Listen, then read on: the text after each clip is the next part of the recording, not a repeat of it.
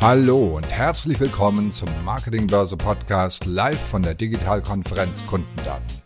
Heute diskutieren der Autor und Speaker Peter Gensch mit Natascha Zwiernik, Leiterin Marketing und Vertrieb von Handwerk Connected und Roland Fiege, Head of Sales EMEA von Relify.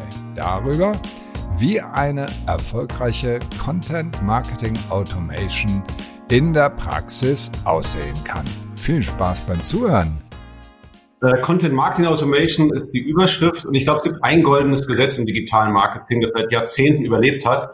Content is King. Äh, ich glaube, da kann man einen Haken hinter machen. Und zum anderen gibt es so einen neuen Trend, der da heißt so Künstliche Intelligenz. Und die Frage ist, können wir nicht KI nutzen, um Content Marketing smarter zu machen, intelligenter zu machen und vielleicht auch zu automatisieren, was der Titel ja auch sagt.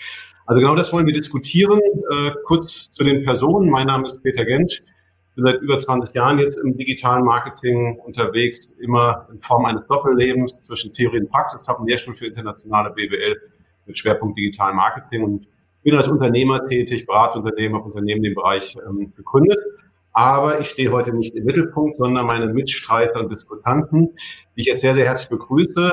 Einmal die Natascha von Handwerk Connected und einmal der Roland von Rallify.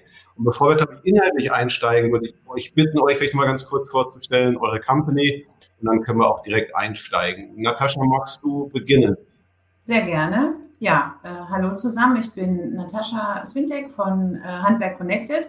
Ähm, ich selber bin äh, seit 20, 25 Jahren jetzt fast im Marketing auch unterwegs ähm, und war lange in der Industrie, immer im B2B-Bereich und bin seit äh, 2019 haben wir ein eigenes Unternehmen gegründet und wir haben eine ähm, Plattform für Handwerksbetriebe für Kooperationen, also für Kooperationsanbahnungen im eigenen und in äh, anderen Gewerken auch. Und ähm, ja, am Anfang, wenn man ein sehr kleines Team ist, hat man eine ganze Menge an Aufgaben und äh, eine Aufgabe ist sicherlich äh, bekannter zu werden. Und ähm, ja, so sind wir eigentlich zusammengekommen mit äh, dem Roland und ähm, da werden wir heute drüber berichten. Ja, Roland, magst du dich kurz vorstellen? Aber gerne. Hallo, Roland Fiege, äh, heute hier in der Funktion als äh, Europa Leiter von Relify. Wir sind also ein Dienstleister, der Handwerk Connected zu dem verholfen hat, worüber wir gerade sprechen. Und wir beschäftigen uns sehr, sehr intensiv mit der Nutzung von KI, um äh, Content entsprechend ähm, Google optimiert erstellen zu können. Dazu stehe ich äh, zu Fragen natürlich bereit und kann auch ein bisschen erklären, wie wir das gemacht haben, aber eher quasi im Hintergrund. Und wenn wir fertig sind, habe ich noch ein kleines Goodie für die Teilnehmer hier exklusiv. Ähm, werde ich dann später noch äh, drüber sprechen, noch ein bisschen die Spannung aufrechterhalten. Sehr gut, sehr gut. Wunderbar. Vielen Dank an euch. Dann in Medias Res. Ähm, ich habe ja gesagt, Content is King. Ein anderes Gesetz ist Rule the First Page. Da muss ja irgendwie in der Aufmerksamkeitsökonomie ganz weit vorne sein. Natascha, wie seid ihr mit umgegangen mit dem Thema? Also ich, klar, wir haben im digitalen Marketing, wir haben Instagram, wir haben tausend Kanäle, was weiß ich. Wir wissen aber, dass eigentlich so Google immer noch sehr, sehr relevant ist, ähm, auch vielleicht gerade im Bereich B2B einfach nochmal das Spannende, was war der Ausgangspunkt, weil viele könnten doch sagen, naja gut, es gibt doch SEO, das machen wir seit zehn Jahren, dann machen wir ein bisschen SEO und das stellt sicher, dass wir auf der ersten Seite sind. Ähm, ich habe mich auch für einen anderen Weg entschieden oder einen komplementären Weg. Vielleicht kannst du aber nochmal sagen, was so der Ausgangspunkt war, wie ihr euch dem Thema genähert habt. Genau, also der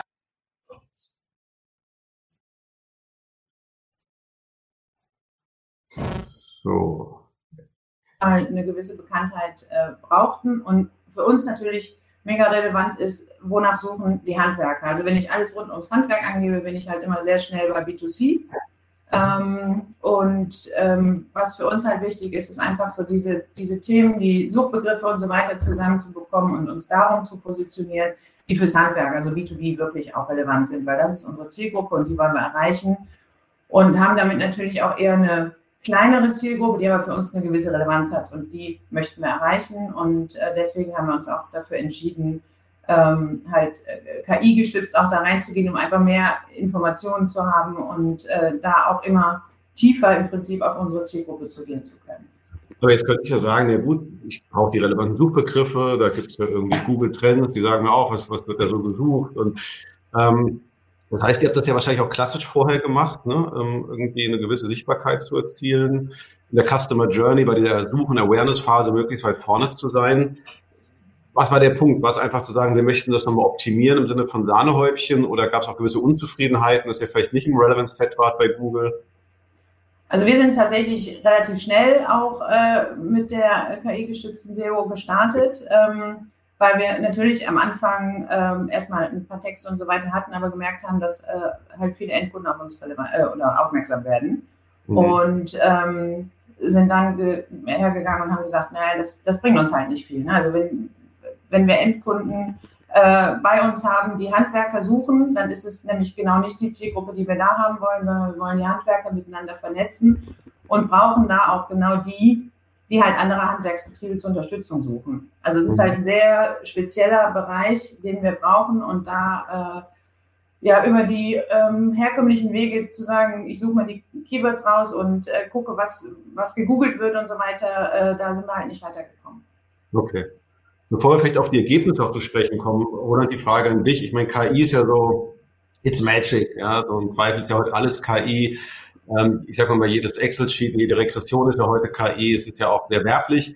Ähm, jetzt ohne das zu theoretisch zu machen, aber was, was würdest du sagen, wie beschreibst du euren Ansatz zu sagen, den ihr auch bei Handwerk Connected eingesetzt habt, wie, wie kann KI jetzt tatsächlich helfen, um ein bisschen da diesen Mythos rauszunehmen, vielleicht ein bisschen greifbarer zu machen? Naja, das kann man sich eigentlich ganz gut vorstellen. Man merkt es ja an seinem eigenen Suchverhalten, äh, dass wir heute ja, wenn wir, früher hätte man vielleicht gegoogelt, Hotel Mallorca günstig, jetzt mal so als Beispiel, aber heute äh, sprechen wir unsere Endgeräte rein oder wir schreiben ganze sechs Sätze da rein. Das heißt, äh, Google ist ja in der Lage, ähm, sprachliche Inhalte zu erkennen und auch zu bewerten. Das heißt, dass die äh, Google eben nicht rein nach Keywords und Synonymen schaut, sondern tatsächlich den Content und den Kontext im Detail versteht. Ja. Und ähm, diesen, sagen wir, geänderten äh, äh, sagen wir, äh, Gegebenheit muss man sich entsprechend anpassen. Und das ist genau das, was wir machen, dass wir äh, für jetzt in dem Fall Handwerk Connected genau analysieren, welche Phrasen, welche Fragen, in welcher Kontext äh, wird dort letztlich als relevanter Content vom Nutzer angesehen und damit auch von Google. Äh, und darauf basierend dann äh, den Analyseergebnissen dann eben entsprechend äh, ein Briefing zu erstellen, was zum Teil tatsächlich anders aussieht als so ein reines Keyword-basiertes Briefing. Wenn wir bei dem Begriff Briefing bleiben, wie habe ich mir das vorzustellen? Die KI spuckt da irgendein Briefing aus und das geht dann an die Firma, an den Redakteur, an den, vielleicht einfach so ein bisschen diesen Workflow. Wie, wie habe ich das vorzustellen, wirklich konkret? Also fangen wir mal eher andersrum an, was es noch nicht ist. Es ist ja momentan, also wir sind ja auch im Bereich Content Marketing Automation. Ich hatte gerade eben ein Gespräch mit einer äh, CMO-Dame aus Belgien, äh, die, die wirklich ganz weit vorne ist und die alle KI-Tools, alle AI-Tools gerade nutzt und testet und alles. Und alle träumen ja davon letztlich, äh, auf Knopfdruck automatisiert Texte zu kriegen. Ja, das funktioniert ja auch zum Teil schon. Damit experimentieren wir selbstverständlich auch schon. Aber da hat man natürlich immer die Problematik, dass äh, so eine äh, KI erstmal standardisiert, erstmal crawlt, was sind die, die am besten geranksten äh, Artikel zu einem bestimmten Thema, sich dort quasi äh, Bausteine raussucht und daraus einen neuen Text baut, was natürlich zu sehr sagen wir, einfachen Texten und auch zum Teil auch zu ziemlichem Blödsinn, also zum Thema Junk in, Junk out führt. Das machen wir nicht, sondern ähm, es geht darum, letztlich ähm, Autorinnen und Autoren Informationen zur Verfügung zu stellen in Form eines Briefings. Äh, Briefing kann aus einer Liste Keywords und Phrasen, Fragestellungen, aber auch noch mehr Details bestehen. Äh, und dann ist es tatsächlich so, dass es mutet noch schon fast anachronistisch an, der Mensch dann tatsächlich den Content schreibt, weil der Mensch natürlich dann auch die sagen wir mal, Richtlinien im Bereich Corporate Communications, äh, in die Stilfragen, die in so einem Konzern oder in einer Firma vorherrschen, auch berücksichtigen kann. Und diese, sagen wir mal, qualitativen Sachen, die kann eine KI jetzt per se noch nicht so berücksichtigen. Ähm, und der Workflow ist letztlich der, dass wir äh, uns ein Fokusthema anschauen, dann die Crawler übers Internet laufen lassen, mit den Ergebnissen unser Machine Learning füllen und dann letztlich ein Briefing erstellen und äh, so wie bei Handwerk jetzt bei Natascha bei euch ja auch, ähm, dann auch durch äh, unser Autorennetzwerk auch komplette Texte liefern. So, mhm. das wäre quasi so eine äh, rundum äh, Story, aber es gibt tatsächlich auch äh, etliche Nutzer, die selbst äh, diese Analysen machen möchten selbst die Briefings erstellen und dann wir mit dem internen Team dann die Texte auch äh, entsprechend produzieren. Ja, da schwingt ja die, die spannende Frage bei Mensch und Maschine, Mensch versus Maschine. Das heißt, du würdest sagen, momentan ist AI eher Augmented Intelligence. Das heißt, die AI unterstützt Redakteure, Marketeers, um Relevanz und Sichtbarkeit zu schaffen. Wir können ja, wir haben ja noch ein bisschen Zeit, um mal zum Ausblick kommen. Ähm, was kann eine KI heute schon vielleicht darüber hinaus im Sinne von Content erstellen? Aber ich finde schon bei dir, da ist viel Garbage in, Garbage out. Bleiben wir aber nur bei dem Case, dass du sagst, es gibt ein Briefing, das Briefing geht an die Company, die Company kann dann intelligent Content erstellen. Natascha, kannst du noch so ein bisschen sagen, wie, wie, wie erfolgreich dieser Content war? Hat das, hat das sofort geklappt? Dauert sowas, dass man so ein Gefühl dafür kriegt, ähm, wie das dann in der Praxis aussieht? Auf jeden Fall. Also ich, ich glaube auch in meinem äh, vorherigen Job, als ich in der Industrie war, äh, wäre auch die Variante äh, eigenes Briefing, eigene Autoren und dann mit der, mit der Anreicherung halt letztlich mit den, mit den Infos von Rallify äh, der richtige Weg gewesen. Äh, jetzt, da wir ein sehr kleines Team sind, äh, ist es natürlich super, dass ich, dass ich da auch die äh, Autoren direkt mit dabei habe, die dann halt mit dem, mit dem Tool auch arbeiten. Ähm, wir haben halt Themen rauskristallisiert, wie zum Beispiel Digitalisierung im Handwerk, Förderung im Handwerk. Und da sind wir recht schnell auch auf die teilweise Position 1 gekommen, aber ähm, mit allen äh, ja, Keywords, wo wir gesagt haben, die sind relevant für uns, äh, sind wir auf jeden Fall auf die erste Seite gekommen. Und das in einer relativ kurzen Zeit. Und äh, da sind wir mit dem Ergebnis auch total zufrieden. Mhm. Und sag mal, die Redakteure haben das akzeptiert, weil ich kenne das aus anderen Kontexten und Projekten. Es gibt ja immer AI for Good, AI for Bad. Einmal hier würde ich sagen, es ist AI, AI for Good, weil ich will ja Relevanz schaffen, aber trotzdem gibt es ja vielleicht menschliche Befindlichkeiten, die sagen, Moment mal, ich bin Content-Marketing-Mensch, ich habe das seit Jahren gelernt, ja, ich bin Redakteur, ich lasse mich doch nicht von so einer blöden KI overrulen und konditionieren. Also ist, ist das ist ein Problem, ich meine, neben der ganzen Technologie, sorry, Roland muss ich jetzt mal sagen, Technologie mal kurz beiseite, hat ja auch vielleicht was zu tun mit Akzeptanz schaffen, Change, ja, wie, wie überzeuge ich eine Organisation und Leute dazu, dass die das nicht als Bedrohung sehen, weil weitergedacht könnte ich auch denken, naja, im nächsten Release ähm, schreibt halt dann die Maschine das für mich, dann bin ich vielleicht überflüssig. Gibt, gibt es solche Ängste und wenn ja, wie, wie geht man damit um? Also vielleicht kann ich das beantworten, weil wir ja tagtäglich mit, mit über 100 verschiedenen Companies zu tun haben. Und ähm, das ist ein, es gibt so zwei große Knackpunkte. Ähm, fangen wir erstmal bei dem, äh, sag mal, nicht äh, humanen an, bei dem technischen. Der erste technische Knackpunkt ist natürlich, wenn die Webseite, auf der die Artikel äh, draufkommen, nicht, sag mal, äh, äh, Google äh, optimiert ist im Sinne von, dass das äh, PageSpeed mäßig und auch was die ähm, ganzen äh, Google Core Werte angeht, so Vitalitätswerte, dann kann man nicht viel machen. Aber diese menschliche Komponente, die du gerade genannt hast, die ist natürlich vollkommen klar. Also wenn, wenn man mit einem Journalisten spricht oder mit einem Autor generell spricht, der sich selbst, sagen wir mal, als Künstler versteht und als Kreativer, ähm, der sagt natürlich dann äh, im Extremfall, ich schreibe ja nicht für eine Maschine, aber da ist halt leider da Fehl am Platze, ja. Und es ist natürlich klar, wir müssen immer wieder diese Balance hinbekommen. Deswegen ist ja dieses Interessante, diese Kombination aus Maschine und, und, und KI und Mensch. Wir müssen immer die Balance hinbekommen, dass wir einen Text schreiben, der für den Leser höchst relevant ist und damit auch für Google und dass der Text eben nicht sich liest, also ich suche nach irgendwas, lande irgendwo, was eigentlich damit gar nichts zu tun hat, da bin ich ja als Nutzer auch unzufrieden und genau diesen Mittelweg müssen wir immer hinbekommen.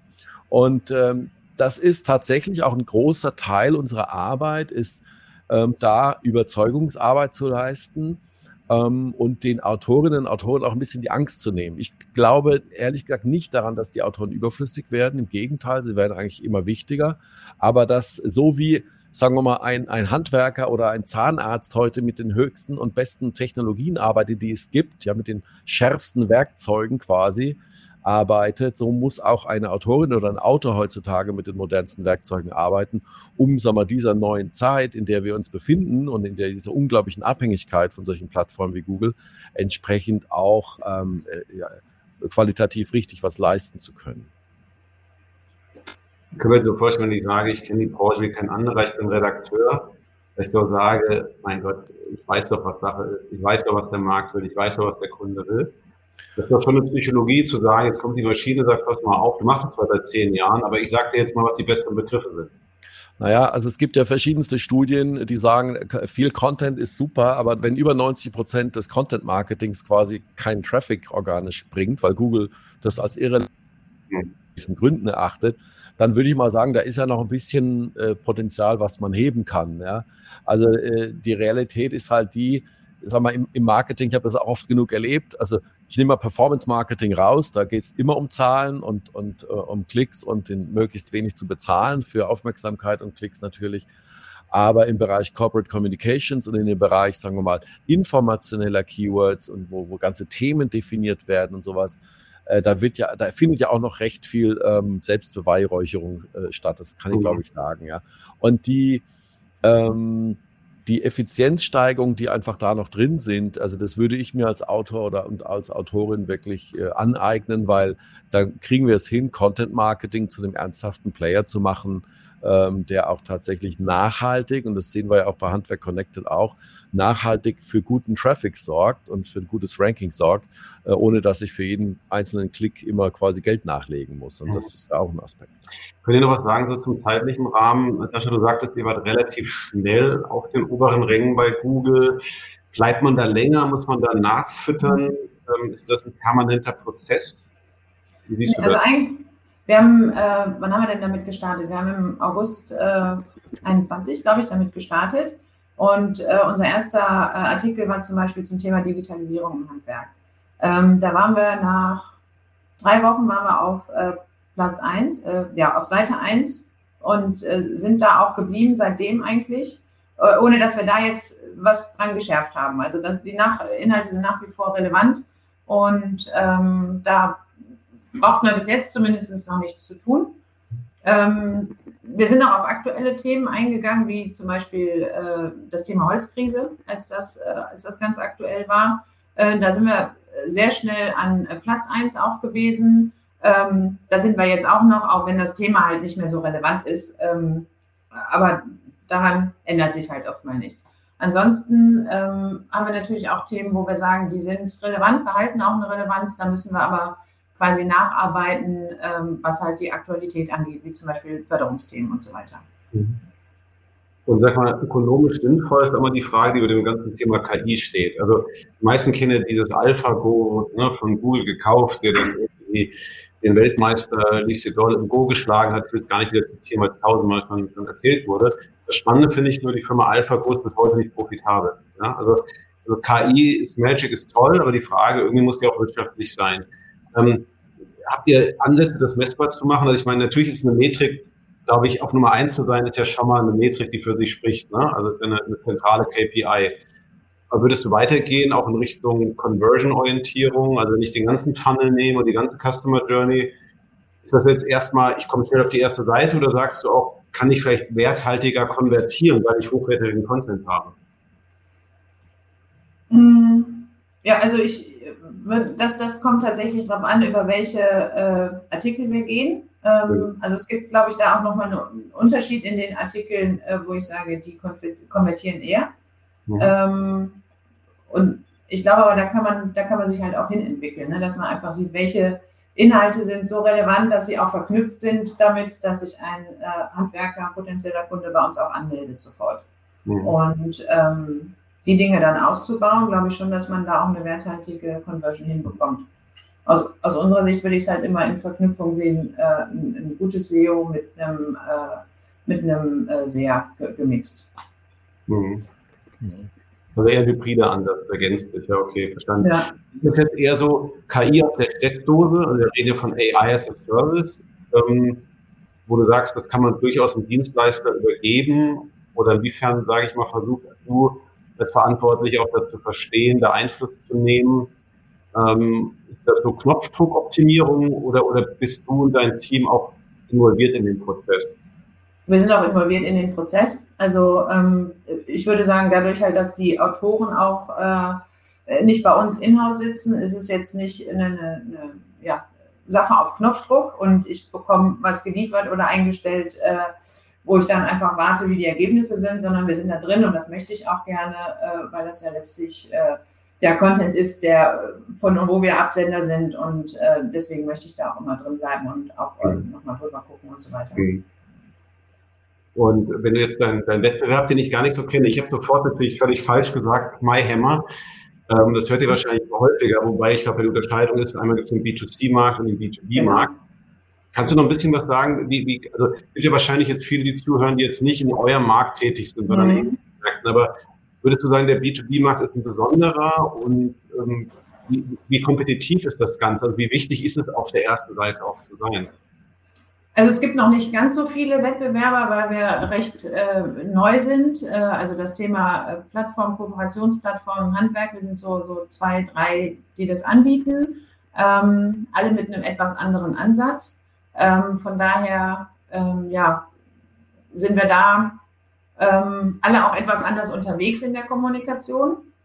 Ähm, was natürlich die ganzen Plattformen wie MyHammer und so weiter, was wir tatsächlich sehr oft hören, äh, angeht, äh, sind die natürlich auch von dem, äh, dem ja, Keyword-Portfolio tatsächlich sofort beim Endkunden. Und äh, das ist das, was wir ja auch vermeiden möchten, weil das ist nicht die relevante Zielgruppe. Also wir haben am Anfang ein bisschen anders gestartet und hatten tatsächlich sehr viele Privatkunden, die bei uns angerufen haben und äh, dann einen Handwerker gesucht haben. Und das ist halt nicht unser Ansatz. Und die Anrufe sind halt äh, deutlich weniger geworden, wo wir sehen, dass wir da auf dem richtigen Weg sind.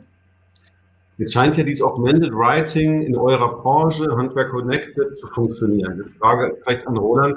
Das ist ja eine Branche von vielen. Würdest du sagen, es gibt Branchen, prädestiniert dafür? Du hattest du angesprochen, transaktional, informationelle Keywords. Wo glaubst du, ist, ist der Hebel besonders groß und wo vielleicht mhm. auch nicht? Also wir haben jetzt wirklich sehr viel Erfahrung sammeln können mit dieser Methode. Und äh, ich würde es ja nicht unbedingt nach Branchen aufteilen, äh, sondern tatsächlich eher nach dem Typus von Keywords. Also informationelle Keywords, äh, Navigational Keywords, da klappt das sehr gut. Also immer, wenn es darum geht, Themen zu definieren und so mal eine Art digitale Lufthoheit sich zu erarbeiten, die man auch halten möchte. Bei transaktionalen Keywords, das, das ist meistens zu schnell oder auch bei News äh, ist es so, dass da zu viel mal mit äh, so einer Domain Authority von der Tagesschau oder von dem Spiegel, obwohl die auch die haben wir für Handwerk Connected erlegt, ja, und die ganzen so Handwerkskammern und, und Industrien. Aber äh, tatsächlich ist eher eine, eine, ähm, eine Unterscheidung zwischen Informational Keywords und anderen Keywords. Wir äh, kriegen es häufiger hin, dass wir Artikel für unsere Kunden schreiben, die ähm, äh, Wikipedia übertreffen, ja, äh, die Featured Snippets. Also wir, wir haben einen äh, Kunden, der macht eine Partnerschaftsver Partnerschaftsvergleichs- oder Partnerschaftsbörsenvergleichswebseiten hat der, der macht seit 20 Jahren SEO, dem haben wir Featured Snippets quasi äh, verpasst äh, oder er, erarbeitet, sag ich mal. Mhm. Der hat mit Tränen in den Augen angerufen. Ja, also das geht schon äh, eigentlich querbeet. Äh, es ist dann immer aber auch die Frage, wie äh, das sehen wir aber auch hier, wenn es ein sehr schmaler Markt ist, ähm, dann kann man da tatsächlich sehr, sehr gut den Traffic im Prinzip abräumen.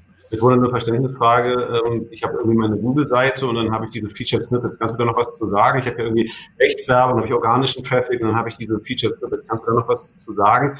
Die sind noch eher neu, so neu auch nicht mehr, aber warum sind die auch so relevant?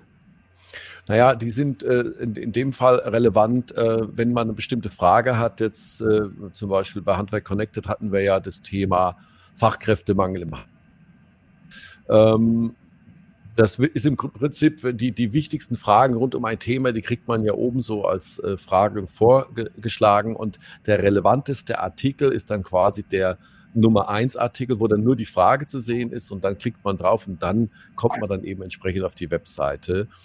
Ähm, das wird quasi als eine Art neutrales, neutrale Antwort bei Google angezeigt, was natürlich top ist.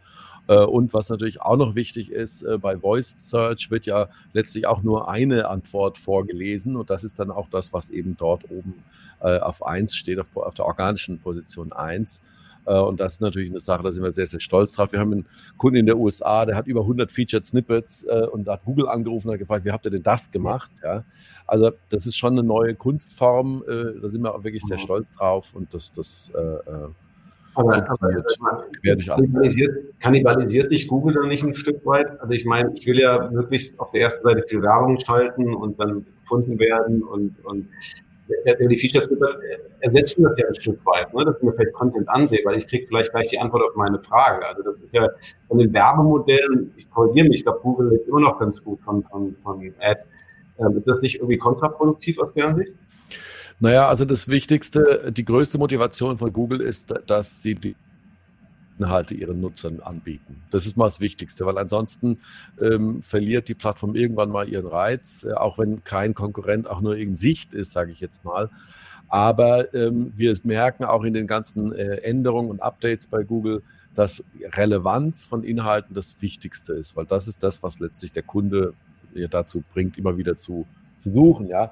Und wir sehen ja auch bei den Klickraten, das kennen sicherlich auch die Zuhörerinnen und Zuhörer heute hier im, im Call zu Genüge, ähm, dass tatsächlich äh, Klicks auf äh, organische Inhalte doch meistens, äh, sagen wir mal, äh, besser äh, äh, angesehen oder als qualitativ hochwertiger angesehen werden als die erste Ad, die da oben steht. Ja, äh, ich glaube, wir brauchen uns keine Angst zu machen, äh, dass Google dadurch verarmt. Das ist einfach eine Art Waffengleichheit ähm, für auch kleinere Firmen. Wir hätten jetzt auch hier heute eine Telekom oder irgendwelche anderen großen Konzerne bringen wollen können, aber ähm, wir wollten ja, deswegen sind wir auch sehr dankbar, Natascha, dass du eingewilligt hast. Wir wollten einfach zeigen, äh, gemeinsam, dass ähm, das auch mit einer Nische geht, dass das auch als kleine Firma funktioniert.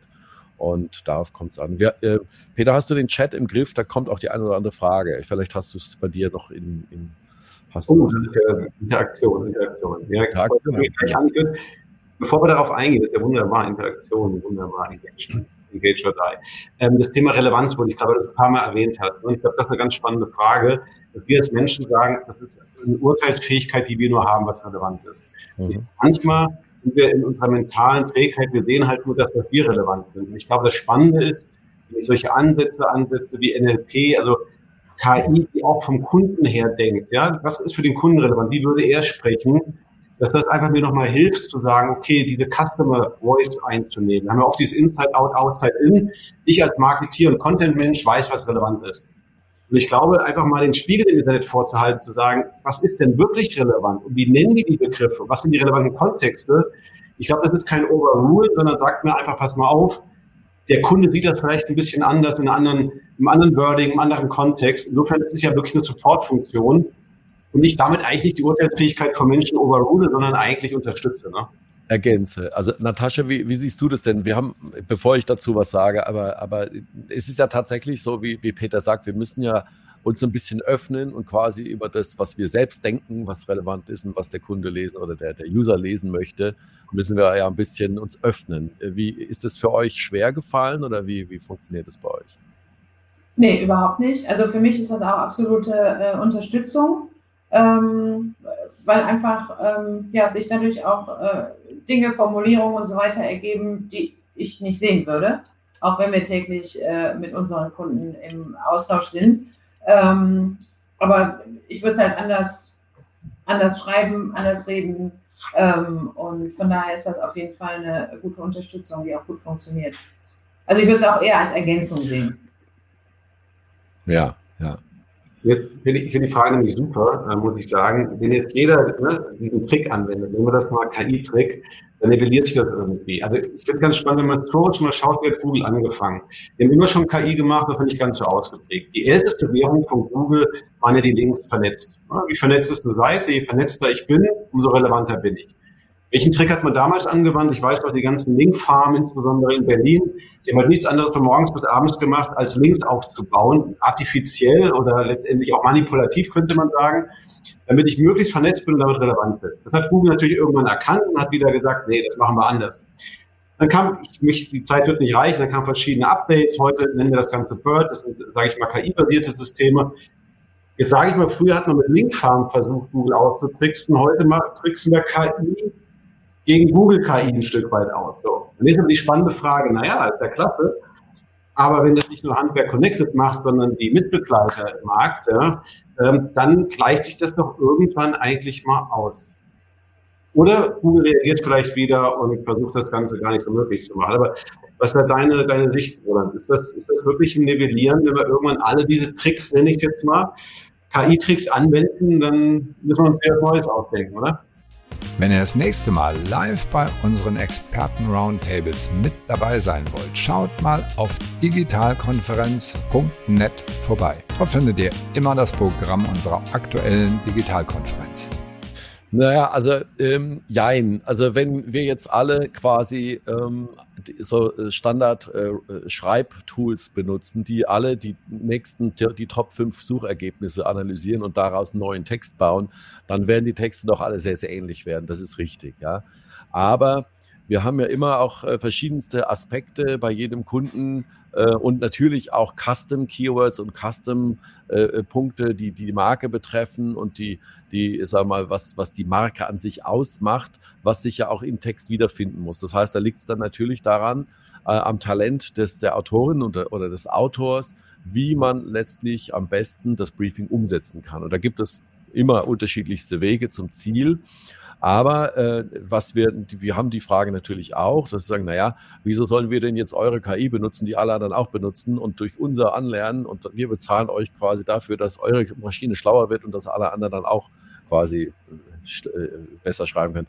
Da äh, gibt's dann die Alternative, dass äh, tatsächlich eigene Machine Learning Instanzen gebaut werden für große Enterprise-Kunden. Das heißt dort, wir nennen das Ganze Neuraverse. Das heißt, wir machen einen kundenspezifischen Ausschnitt der auch die gesamten wir, Aspekte der Marke des Kunden noch mit berücksichtigt, ähm, so dass dort ähm, einerseits die, sag mal, die, die, das, die, die Added Value äh, dazu kommt von der KI, der, die Marke sich aber auch wiederfindet und am Ende hängt es immer am Autor oder der Autorin, wie gut er das Ganze umsetzt. Äh, ihr, ihr werdet das nicht glauben, wie unterschiedlich, qualitativ unterschiedlich äh, selbst Standard-SEO-Sachen und Metadaten und, und URLs und, und Webseitenstrukturen, Menüstrukturen, wie, wie sehr unterschiedlich das heutzutage immer noch gemacht wird, mit natürlich auch sehr unterschiedlichen Ergebnissen. Insofern, ähm, so, das, das, da sind wir noch, haben wir noch viel, viel, äh, viel Internetzeit, die da vergeht, bis wir da dieses Problem sehen werden. Ja, plus ich würde sagen, ähnlich wie beim SEO. Ich meine, die ersten, die SEO gut verstanden haben, hatten halt diesen First Move Advantage und haben die ganzen Arbitrage-Gewinne auch gemacht wenn man sich am Anfang anguckt. Also Idealo beispielsweise, äh, der Martin Sitter wird es mir nachsehen, ist deswegen erfolgreich geworden, weil er ein perfekter SEO-Guru war und durch ein perfektes SEO Idealo-Kurs gemacht hat. Ähm, ich glaube, das würde heute so nicht mehr funktionieren, weil SEO sich da irgendwo nivelliert hat. Das ist, ohne es respektierlich zu meinen, SEO ist für mich heute ein Handwerk geworden, was man, was man sauber machen kann. Aber ich glaube, jetzt hat man eben die Chance, KI ist noch ein relativ junges Pflänzchen, wenn man sich überlegt, auch der, der BERT-Algorithmus oder wir kommen dann nochmal auf GDPX zu sprechen, OpenAI, Elon Musk, reden wir von Algorithmen so von 2018, 2019. Ja, das ist ja ein ganz, ganz junges Zeitalter dieser, dieser Algorithmen. Und ich glaube, dass man jetzt durchaus auch diese Algorithmen sehr gut nutzen kann, um Wettbewerbsvorteile zu haben. Aber ich glaube schon, wenn wir uns in fünf Jahre hier wieder treffen, ähm, dass da schon eine gewisse Nivellierung und Anpassung stattgefunden hat. Davon bin ich schon überzeugt. Und dann wird es eben die nächste Evolutionsstufe und die nächste Welle geben bei Google, das denke ich schon. Selbstverständlich. Dann gibt's, wir werden ganz andere Endgeräte und ganz andere Art der, der Medien, sagen wir, Aufnahme oder Informationsaufnahme kennenlernen. Das, das Rad dreht sich weiter. Und du sagtest eben so schön, äh, First Mover Advantage. Also es ist ein Teil, es ist immer noch ein Thema, was, was wirklich für innovationsfreudige Firmen da ist, die auch wissen. Also wir haben zum Beispiel auch sehr viele Firmen, mittelgroße Firmen, kleinere Firmen, die aber Technologiefirmen sind, die im Bereich IoT, die in anderen Bereichen auch KI benutzen, weil sie genau wissen, wir haben nur eine Chance, wenn wir äh, die technisch quasi aktuellste, äh, ja, technisch uns aktuell aufstellen und alle Möglichkeiten nutzen, die da sind äh, und einfach intelligenter äh, vorangehen. Und so ist das jetzt hier auch gerade. Und was mir gefällt, das kann ich auch jedem nur raten, das ist halt messbar. Weil häufig krankt der KI so ein bisschen dran, da wird viele Projekte gemacht, dann heißt, was ist der Business Case, was ist der AOI von äh, KI? Das ist oft nicht so easy zu beantworten. Aber hier kann ich es eigentlich schon sagen. Ne? Wie war die Welt vorher, wie danach, wie viel mehr Sichtbarkeit habe ich, wie viel mehr Conversion habe ich? Weil auch wenn wir heute nicht so sehr den Performance-Gedanken im Vordergrund haben, ich glaube, das zahlt sehr, sehr, sehr wohl auf die Bottomline ein. Und ich glaube, man kann hier KI operationalisieren und äh, messbar machen. Ich so einen kleinen Rechner, da muss ich mir die Brille, weil die Fragen nicht. Eine neue Frage. Ihr, ihr seht die Frage aber auch, ne? Das lese ich mal vor. Wir sind bei den, wir sind bei Google unter den Top 5 dabei. Kann KI helfen, anschließend die CTRs steigern? Viertel Snippet Optimierung. Ähm, Also die KI kann helfen, insgesamt die Visibility und die Sichtbarkeit zu steigern. Also was alles, was danach äh, passiert, äh, Click-through-Rates, ähm, all die, also Titeloptimierung, Snippet-Optimierung, ja, würde ich schon sagen. Aber alles, was auf der Webseite oder in einem Shop von, äh, passiert, ist halt out of reach für uns. Ja, also das, das äh, würde ich uns nicht anmaßen. Ähm, wir haben auch ähm, regelmäßig die Anfragen, ja, könnt ihr denn automatisiert äh, 10.000 oder 50.000 Produktbeschreibungstexte optimieren? Ne? Also ich meine, muss man ja auch neidlos anerkennen, es gibt äh, sag mal, die ganz Großen da draußen, ob das eine Amazon ist oder eine Booking.com im Bereich Hospitality. Ähm, das sind, oder auch Idealo als deutscher Player mit über 200 Leuten im, im SEO-Team, ja. Äh, das ist halt eine Macht und ähm, äh, das, da sind wir der falsche Ansprechpartner für. Also äh, ich kann mir vorstellen, dass wir irgendwann mal dahin kommen, aber das ist eine Sache, die momentan noch viel mit Manpower auch zu tun hat. Ich Click-Through so dermaßen immer nur auf, auf Produkt-Conversion sehe. Ja? Also ich meine, ich kann doch letztendlich sagen, welcher Text motiviert zu einer Conversion. Das kann ja sein, ich suche einen Handwerker, ich suche ich einen Newsletter. Also ich glaube, dieser harte E-Commerce-Case habe ich verstanden, da grenzt du dich ab, aber Click-Through und Convert ist mich für mich weiter. Und ich könnte durchaus auch ein AB-Testing machen. Ich nehme mal einen klassischen SEO-Text und einen KI-optimierten und gucke einfach, wer hat mehr Impact. Also das ist ja durchaus schon auch messbar. Ja, das auf jeden Fall. Also ähnlich wie wir das auch kennen bei, bei E-Mail-Headlines äh, oder E-Mail-Betreffsteilen oder, oder ähnlichen Dingen. Natürlich klar. Also das funktioniert sehr gut, weil wir ja eben die KI uns ja genug Inhalte gibt äh, und Vorschläge auch macht zu einem bestimmten Fokusthema. Was ist denn jetzt eine sinnvolle Headline und welche Fragen müssen denn beantwortet werden? Und äh, die sind dann entsprechend wirkungsvoll, auch sicherlich für die Click-Through-Rate von einem, von einem Artikel, klar. Mhm. Wir reden immer gerne über Best Practice, ja klar, macht immer Spaß. Und dann sagt man doch, auf Fehlern lernt man am besten. Ja? Und keiner will ja immer, sagt man auch den Deutschen nachher nicht die Fehlerkultur und so weiter. Gibt es denn auch aus, aus, eurer Erfahrung so Sachen, die eben nicht so gut gelaufen sind oder wo man gesagt hat, hat man unterschätzt oder wo auch Kunden Fehler gemacht haben, was man, wo auch jetzt mal Zuhörer daraus lernen können, vielleicht nicht die gleichen Fehler nochmal zu machen? Naja, die, die äh, und die größten Enttäuschungen sind eigentlich dann, wenn ähm, gerade bei größeren Firmen und Organisationen, wenn man mit Content-Management-Systemen zu tun hat, die auf Teufel komm raus einfach überhaupt nicht Google-tauglich sind. Also es ich nenne jetzt keine Namen, aber es gibt große alte Content-Management-Systeme. Äh, wenn man da einen Artikel oder ein Datum in einem Artikel verändert, äh, oder ein kleines Update macht, dann wird die ID oben im Browser verändert schon wieder. Dann heißt man, man, man hat quasi Google gerade beigebracht, wochenlang, dass das ein relevanter Artikel ist. Man will eigentlich nur den Inhalt ändern, was Google ja auch crawlt und merkt und auch honoriert. Äh, aber auf einmal ist das für Google quasi ein komplett neuer Artikel und dann fängt man quasi wieder von vorne an. Also solche Learnings, äh, das sind also eigentlich Basics, ja, die, die hatten wir natürlich auch. Aber ähm, ansonsten ist tatsächlich der menschliche Faktor ähm, was du vorhin angesprochen hast, also dass, dass die äh, Content-Verantwortlichen sich einfach ähm, bewusst sein müssen, dass ähm, die KI Themenvorschläge und Aspekte von Themen vorschlagen wird, die vielleicht ja, ich sage jetzt mal nicht befremdlich, aber die doch mal erfrischend anders sind. Ja. Und äh, wenn man dann diese Haltung hat, oh, not invented here, das ist uns äh, zu weit weg, ähm, ähm, würde aber technisch und auch inhaltlich Sinn machen. Das sind eigentlich so meistens die Diskussionen, die wir, äh, die wir haben. Weswegen wir umso glücklicher sind, wenn die Menschen selbst schreiben und die Kunden selbst auf der Plattform dann auch mhm. irgendwann schreiben, weil dann können sie das nämlich selbst live sehen, wie der Relevanzscore hoch oder runter geht, bevor gepublished wird, ähm, um dann entsprechend sich mhm. äh, zu entscheiden, machen wir das so oder machen wir es anders. Jetzt können wir sagen, Content Marketing ist mehr als Google. Also das glaube ich einig, also gerade bei euch Handwerker Connected ist Google extrem wichtig, aber wir sind im Zeitalter, wo es ja auch sowas wie Instagram gibt, wie es TikTok gibt, etc. Ähm, würde mich noch Natascha, wie wichtig sind für euch die Kanäle? Das wäre so die Frage an dich neben Google. Oder vielleicht an dich dann die Frage, ähm, kann ich gegebenenfalls auch ähm, für die Kanäle nicht lernen? Also gut, TikTok ist natürlich eher das Thema Bewegtbild, aber vielleicht kriege ich ja auch Input von Google für, für andere Kanäle, weil ich glaube, wir würden zu kurz denken, wenn wir sagen, Content Marketing ist nur Google Marketing. Ich glaube, da muss man ein bisschen weiter denken, aber vielleicht kann man das, man da lernt, ja auch nutzen. Also da, da würde ich tatsächlich auch sagen, da, ist, da, da gucken wir uns natürlich die CTR auch an. ähm, aus welchen Artikeln äh, kommen die Leute denn wirklich zu uns und, und äh, bei uns ist halt die Anmeldung, äh, melden sich an bei uns ähm, und äh, die Inhalte, die Themen, die spielen wir halt auch in Social. Also Social ist bei uns äh, am, am, relevantesten eigentlich Instagram und äh, auch Facebook noch, weil da extrem viele Handwerksbetriebe unterwegs sind.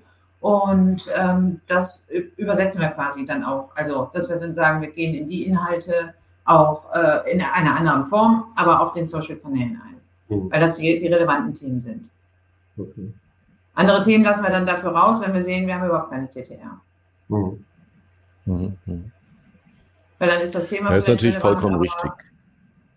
Äh, hat halt keinen Link zu uns. Mhm. Was ich vielleicht noch ergänzen kann, also zum Thema Bewegtbild und YouTube. Ähm, was sehr, sehr gut auch funktioniert, ist letztlich über, ähm, sagen wir mal, höchst relevante Artikel natürlich, so natürlich auch durch Einbindung und Verlinkung von YouTube-Videos entsprechend das Ranking zu beeinflussen äh, und andersrum auch. Ja. Äh, man kann zum Beispiel auch hervorragend ähm, Transkriptionen von Podcasts nutzen, um daraus wiederum hochrelevante Artikel zu machen, um wiederum, so mhm. arbeiten wir gerade mit einem Podcast-Vermarkter in Deutschland, um quasi Reichweite von Podcasts äh, über Google Traffic äh, hochzukriegen. Also alles das, was man vertextlichen kann und dann kombinieren kann, äh, funktioniert andere Plattformen, die natürlich auch Suchfunktionalitäten haben, sei es jetzt Amazon oder meinetwegen LinkedIn ähm, und andere Kanäle. Das ist Zukunftsmusik, ähm, aber man kann sehr gut über Bande auch heute schon spielen, um andere Medien auch mit äh, der Technologie äh, zu pushen. Okay. Bevor wir vielleicht noch ein bisschen den Visionsteil einläuten, ein bisschen Ausblick, nochmal die Frage, was wäre so der erste Schritt, wenn jetzt jemand sagt, Augmented Writing, klingt ganz interessant, KI Content Marketing, ja gut, ich würde, das wissen wir ja, wir können, glaube ich, heute, heute Abend reden. Ähm, des Tages ähm, glaubt man es dann oder man muss es ja selber ein Stück weit erleben. Ne? Ist, ja, ist ja einfach so, weil man vielleicht eine andere Branche. Gibt es so, sag mal, die ersten Schritte, Gibt es da Tipps und Tricks, was, wie, wie sowas aussehen kann, wie man sich dem Thema annähern kann? Ist das gleich ein Riesenprojekt, sage ich mal, muss ich da äh, zehn Jahresverträge abschließen und zehn Data Scientists einstellen oder, oder kann man dort schlanker beginnen? Eigentlich ganz einfach. Also man muss im Prinzip nur 30, 40 Data Scientists finden, die einstellen, zwei bis fünf Millionen organisieren und dann halt loslaufen und dann ist man in ein paar Jahren soweit. Nee, Quatsch. Ähm, also das Thema, ich nenne das auch immer Machine Learning as a Service, ähm, was ich, das war also auch das Goodie, was ich quasi heute hier in die Runde äh, werfen möchte. Wer also Interesse daran hat, an einer kostenlosen Demo und auch an einer Vorher-Nachher-Betrachtung eines Textes, äh, das können wir gerne machen.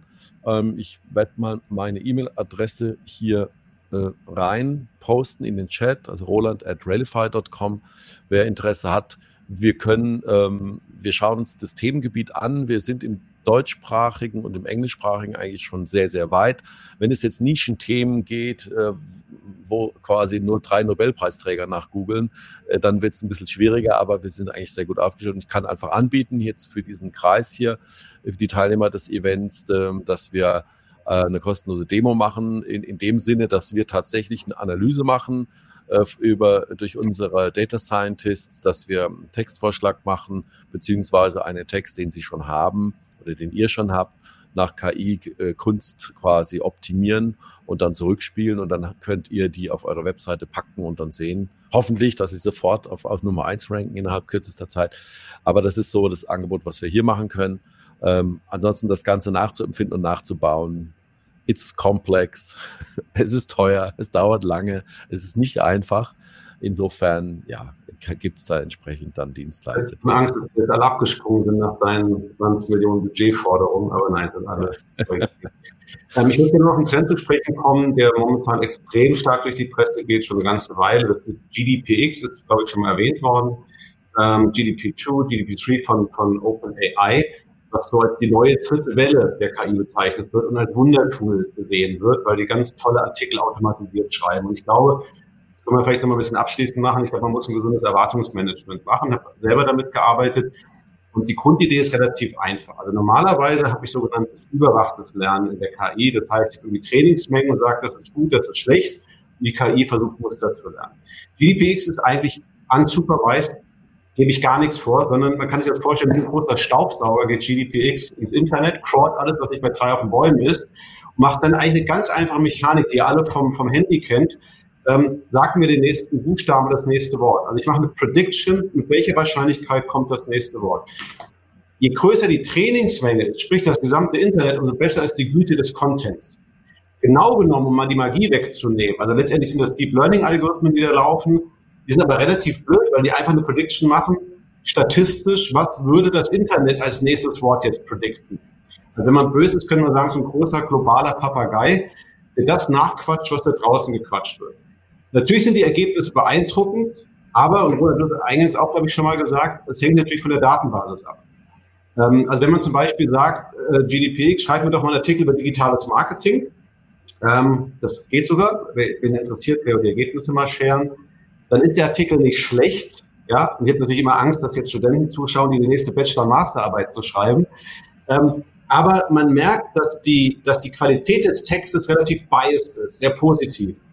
Warum ist das so? Naja, weil sehr viele Agenturen, Beratungen, unseriöse Softwareanbieter, die wir natürlich in der Runde nicht haben, aber viele, die Marketing sehr positiv, ich sag mal ein bisschen von der Sales-Seite darstellen. Und GDPX lernt jetzt halt dieses etwas verzerrte, positive Marketingverständnis. Also Garbage in, Garbage out. Insofern glaube ich, ist GDPX eine, eine, eine tolle Technologie, um Texte zusammenzufassen, ein erstes Gefühl dazu für bekommen, ähm, was vielleicht relevant ist. Ich glaube, es ist Stand heute nicht so weit, dass ich ohne Man in the Loop praktisch sagen kann, GDPX schreibt mir den nächsten geilen Artikel für mein Content Marketing. Das wird nicht funktionieren. Allein fängt ja schon an, das nennt man Prompt Engineering. Ich muss ja dem Tool den richtigen Initialisierungsfaktor vorgeben. Also mit was fütter ich eigentlich GDPX, damit der richtige Text rauskommt. Plus, ich muss die Datenbasis kontrollieren. Plus, ich muss ein Feintuning machen. Also ich glaube, wir sind weit davon entfernt, dass wir in absehbarer Zeit wirklich komplett automatisierte Texte fürs Marketing haben werden. Was ich schon glaube, dass der Supportanteil von KI immer größer wird. Dass KI schon 80 Prozent des Textes vielleicht schreibt und der Redakteur immer weniger vielleicht tun, dazu tun muss. Aber diese Magie, die ja sehr stark auch, sage ich mal, postuliert wird in den, in den Foren und in der Kommunikation, äh, wir werden absehbarer Zeit auf Knopf drücken und dann haben wir die tollsten Artikel. Ähm, das wird so nicht sein, insbesondere dann, wenn ich auch kreativen Content produzieren will. Also wenn ich Nachrichten zusammenfassen will, Wetterberichte und so weiter, da kann ich natürlich heute schon nahezu 100 Prozent automatisieren. Aber ich glaube, wenn ich für Handwerk Connect einen guten Artikel haben will, der catchy ist, der zieht, glaube ich, würde ich das in absehbarer Zeit, ist meine Meinung, nicht mit solchen komplett automatisierten ähm, Verfahren machen können. Insofern glaube ich, so ein bisschen overhyped, gerade das Thema, so toll es ist. Ich bin ein riesen Fan von, von dem Ansatz. Und insbesondere, man sieht, wie schnell sich das entwickelt. Also GDP2 war schon toll, GDP3 ist noch besser. GDP4 ist jetzt gelauncht worden, ist mal hundertmal stärker. Und wenn man nach China schaut, dann haben die Lösungen, die sind tausendmal so stark wie die GDPX-Lösung. Also da kann man sich vorstellen, dass wir in absehbarer Zeit schon, schon sehr mächtige KI-Tools kriegen. Nichtsdestotrotz glaube ich, die Content-Erstellung auf Knopfdruck ist noch ein Stückchen entfernt. Ja, ich kann da empfehlen, ich poste das mal hier in den Chat, ein Interview mit ähm, einem der GTPX-Gründer, äh, also der ähm, Sam Altman, der gemeinsam mit Elon Musk eben dieses Projekt äh, startete, der äh, bei Y Combinator lange war und, und also der dieses Open AI-Projekt gestartet hat.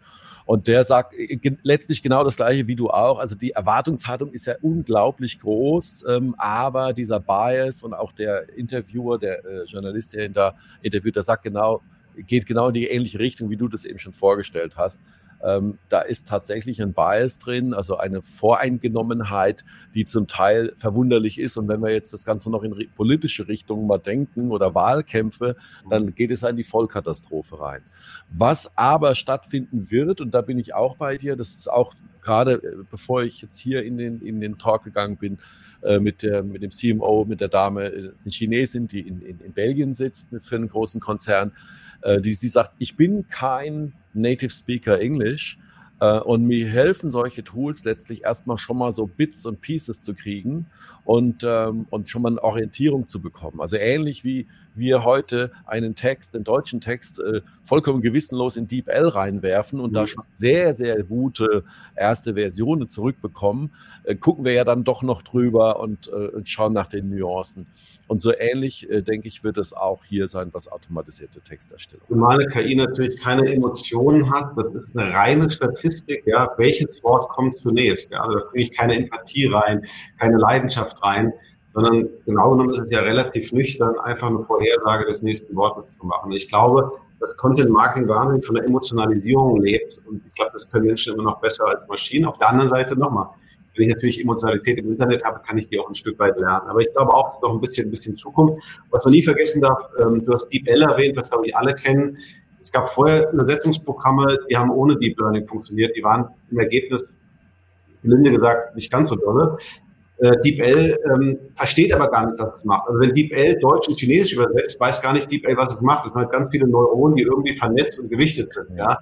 Genauso arbeitet auch GDPX, also völlig stumpf und blöde. Ja. Also GDPX weiß gar nicht, was es da schreibt. Das Witzige ist, man kann ja auch sagen, GDPX schreibt einen Artikel über sich selber. Und dann schreibt GDPX einen Artikel über sich selber, aber natürlich ohne jedes Bewusstsein, ohne jede Intention, sondern rein mechanisch, was ist das nächste Wort laut Internet. Ja? Das darf man, glaube ich, nie vergessen. Insofern beeindruckend das ist. Also jeder, der damit mal gearbeitet hat, wird den Baueffekt haben. Aber ich glaube, wir sind gut beraten, eben die intelligente Balance zu finden zwischen diesen Ansätzen und, und dem menschlichen Redakteur. Ich glaube, das ist so. Ähm, und das, ich glaube, das wird noch eine ganze Weile ähm, auch so sein. Ich hoffe es zumindest. Und Herr Tatschek, könntest du dir vorstellen, dass das du die Redakteure durch eine KI ersetzt, die dann nur noch automatisch schreibt oder eigentlich undenkbar, oder? Dass man, dass man die KI völlig äh, in, in den Driver-Seat setzt? Nee, also das kann ich mir überhaupt nicht vorstellen, weil ich ja letztlich immer Absender bin und ich würde dem Ganzen nicht trauen. Also äh, da hätte ich tatsächlich so viel Angst, dass äh, das A nicht mehr in unsere Richtung geht und B auch nicht das ist das, was wir, was wir äh, halt transportieren möchten. Hm. Und was ich aber schon noch glaube, vielleicht auch ein bisschen Ausblick trennt, wir haben jetzt ja heute sehr stark gesprochen, Content im Sinne von Texten. Ne? Wie stelle ich relevante Texte? Wie nutze ich Texte vielleicht auch für andere Formate? Ich glaube, was wir schon zunehmend haben werden, wir werden jede Art von synthetischen Content erstellen. Also das wird nicht nur Text sein, das wird Musik sein. Äh, die zehnte Symphonie von Beethoven ist verendet worden durch eine KI. Ja, konnte sich vorher auch keiner vorstellen. Die Kunstexperten sind schockiert, aber es gibt auch gute Kunstexperten, die sagen, perfekt. Ja. Es gibt die ersten Bilder, ne, die für 400.000 Euro versteigert wurden. Und es gibt die ersten Filme und die ersten Nachrichtensprecher, Mhm. Ähm, und Stichwort Deepfake, ja, also ich glaube, ähm, dass wir nicht nur Content intelligent erstellen werden im Sinne von Text, sondern jede Art von Format und Content-Typ. Ähm, und dann sind wir natürlich über einer gefährlichen Welt mit Thema Fake News. Ne? Also wenn ich mal solche News angeguckt und das war ja ganz spannend. Der, der Elon Musk hat ja das Ding nicht public geschaltet, das GDP2 am Anfang mit der Begründung, ich habe Angst, dass da das in die falsche Hände kommt und äh, perfekte Fake News gebaut werden. Da sind wir wieder bei AI for good, AI for bad. Und genau kann ich natürlich Fake News machen. Ich kann irgendeinen Politiker irgendwas sprechen lassen, was er nie sagen würde. Äh, man stelle sich nur vor, wenn das viral geht. Und das Spannende ist, es gibt jetzt wieder neue KI-Ansätze, die erkennen, wann ist etwas KI generiert. Mhm. Also vielleicht gibt es auch eine KI, Roland, die erkennt, dass das ein Rallye-Fahrer ist. Also das ist wieder so ein bisschen die typische Hochschaukel in der, in der KI. Ja. Ich habe mal eine kurze Umfrage eingestellt, rechts in ja. die Chatbox, ähm, mit der Frage, wird KI Autoren überflüssig machen? Äh, vielleicht, wenn da alle mal kurz, ähm, seht ihr die Umfrage?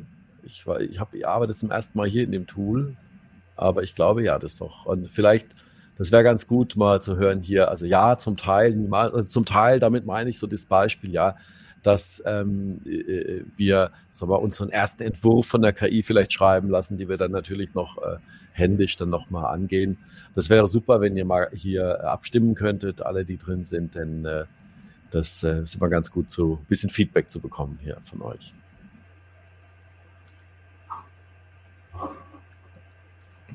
Können wir ja am Ende, ähm, am Ende dann nochmal auflösen, ne? wenn, wenn wir fertig sind, ja. Gut, dann lassen wir noch ein bisschen, ja, fünf Minuten haben wir noch, da können wir ja in fünf Minuten äh, hoffen wir so ein paar Ergebnisse eintrudeln. Ähm, Jonas, du hast über der Abschlussrunde so, was, was sind eure Tipps, Trends, Wünsche an das digitale Content Marketing? Ähm, wo geht die Reise hin? Ideen? Oder haben wir jetzt das, was wir eigentlich aufgezeigt haben, ist ja eigentlich schon Trend und Vision genug und Realität zugleich? Oder gibt es irgendwas, ähm, was in dem Thema digitales Content Marketing noch, noch zukünftig spannend sein wird? Natascha, willst du zuerst? Ähm, also für mich, für mich ist halt dieses, dieses, dieses Lernen äh, super relevant, weil wir halt eine, eine, eine, nischige Zielgruppe haben. Also das, was ich auch am Anfang schon gesagt habe, äh, ist dieses Aufeinander aufbauende und vielleicht auch ähm, ja tatsächlich links und, und, rechts zu gucken, welche Kombinationen an äh, ja, an, an, äh, an Keywords und Inhalten sind relevant für die spezielle Zielgruppe, um da immer stärker darauf äh, zuzugehen. Also das ist für mich ein Thema, was mega relevant ist und äh, wo wir mit Sicherheit auch noch nicht, äh, also wo wir sicherlich noch sehr viel Potenzial haben. Mhm. Mhm. Roland, Ergänzung von deiner Seite? Also ist vielleicht ein bisschen esoterisch und ist eigentlich auch vielleicht ein bisschen geschäftsschädigend, aber was ich mir wünschen würde, wäre mhm. quasi eher mehr digitale Souveränität ähm, wieder zu erlangen. Also was ich damit meine, ist diese Abhängigkeiten von einer Handvoll äh, Konzerne. Ähm, wo wir schon lange den Anschluss verloren haben, ja, sei es digitale Identitäten, sei es ähm, ja, Suchmaschinen, sei es ähm, Online-Shopping, ja. Ähm, zum Thema Gaia X, ja, es gibt ja verschiedenste äh, Initiativen mhm. und äh, vielleicht sehen wir auch noch eine neue Initiative äh, mit, mit einem Sonderhaushalt, der sich nicht nur ums Verteidigungsministerium kümmert, sondern auch um andere Bereiche der Digitalisierung, Glasfaser, all diese Dinge. Also ich wünsche mir eher, dass wir äh, in Europa eine ja, mehr eigene Technologie haben, mehr eigene Technologie entwickeln und nicht uns immer nur quasi an den anderen orientieren. Ne? Also das ist so also ich sag mal, der Wunsch ans Universum. Den, den Wunsch teile ich, äh, gepaart mit der gesunden Portion Skepsis. Ähm, ich weiß nicht, wer sich noch erinnern kann, 2006 haben wir versucht, in Europa eine Suchmaschine zu bauen, die äh, mit Google Konkurrenz halten kann Roman habe ich nicht erwähnt, was daraus geworden ist. Millionen von Steuergeldern verbraten. Es gibt jetzt Gaia X, hast du angesprochen. Es gibt jetzt das deutsche GDPX wird gerade gebaut. Ähm, und ähm, da werden wir mal sehen, ob wir da mithalten können. Das ist für mich auch so ein bisschen das Dilemma. Klar, die Abhängigkeit der Gaffer World oder, oder wie nennen wir sie Zeichen mit den digitalen Giganten, die ist immens. Auf der anderen Seite nutzen wir sowohl als Konsument als Unternehmen nutzen wir sie auch gerne wie selbstverständlich. Ne? Und ich weiß noch, als das GDPR-Thema aufkam, dann hat Facebook ja und andere sich die Permission geholt, ne, das müsste man machen. Und da haben sich halt gerade mal die Gesichtserkennung genehmigen lassen von uns allen. Und 99 Prozent haben zugestimmt. Ja, das zeigt irgendwie, wir jammern irgendwo immer die Abhängigkeiten. Auf der anderen Seite sind wir solche Convenience-Junkies, ja, und machen das dann halt auch, ja. Also das ist, glaube ich, äh, insofern, Roland, ich teile den Wunsch, aber ich bin noch nicht ganz so optimistisch, dass wir da so komplett autark und souverän werden, wie wir das vielleicht sein sollten. Haben wir Ergebnisse? Ja, ähm, also wir sind bei äh, 9% sagen ja, ähm, 64% ja, KI wird zum Teil die Arbeit von Autoren überflüssig ja. machen und 27% sind sehr optimistisch und sagen, niemals äh, wird KI die Autoren überflüssig machen. Und wir haben jetzt hier im Chat... Optimistisch. Hängt von der Perspektive ab, oder? Genau, ja. Ja, gut, klar. Äh, genau, also wir haben hier noch einen schönen Kommentar. Autoren werden in einzelnen Bereichen überflüssig machen, Kurznachrichten, Snack-Content. Ihr könnt es ja selbst lesen. Soweit ähm, alles gut. Sehr schön, sehr schön. Also ich muss sagen, ich bin froh, dass wir nicht synthetisch sind, sondern noch reale Personen, die zwar in der virtuellen Welt gerade diskutieren, aber wer weiß, wenn man irgendwann synthetischen Content für Personen haben. Also wir sind keine Deepfakes, das können wir, glaube ich, so bestätigen. Ja. Reale Leute, die real diskutieren. Das ähm, ist gut, ja. Und das bleibt hoffentlich auch bei aller äh, KI-Euphorie noch eine ganze Weile. Ich, ganz ehrlich, ich glaube, dass wir dadurch, dass wir jetzt äh, alle äh, die letzten zwei Jahre aller überwiegendst zu Hause und virtuell uns getroffen haben, wird es einen riesen Trend geben wieder zur Realität, also nicht ins Metaverse, sondern ins Universe, ja. Also ich dachte ins Neuraverse, oder? Nicht? Neuraverse, genau, ja. Super. Gut, alles klar. Dann ganz herzlichen Dank an euch beide. Hat Spaß gemacht. Das war der Marketingbörse Podcast mit einem Mitschnitt der Digitalkonferenz Kundendatentrends vom März 2022. Es diskutierten der Autor und Speaker Peter Gensch, Natascha Swinek von Handwerk Connected und Roland Fiege von Rallify. Danke fürs Zuhören gerne das nächste Mal live bei digitalkonferenz.net.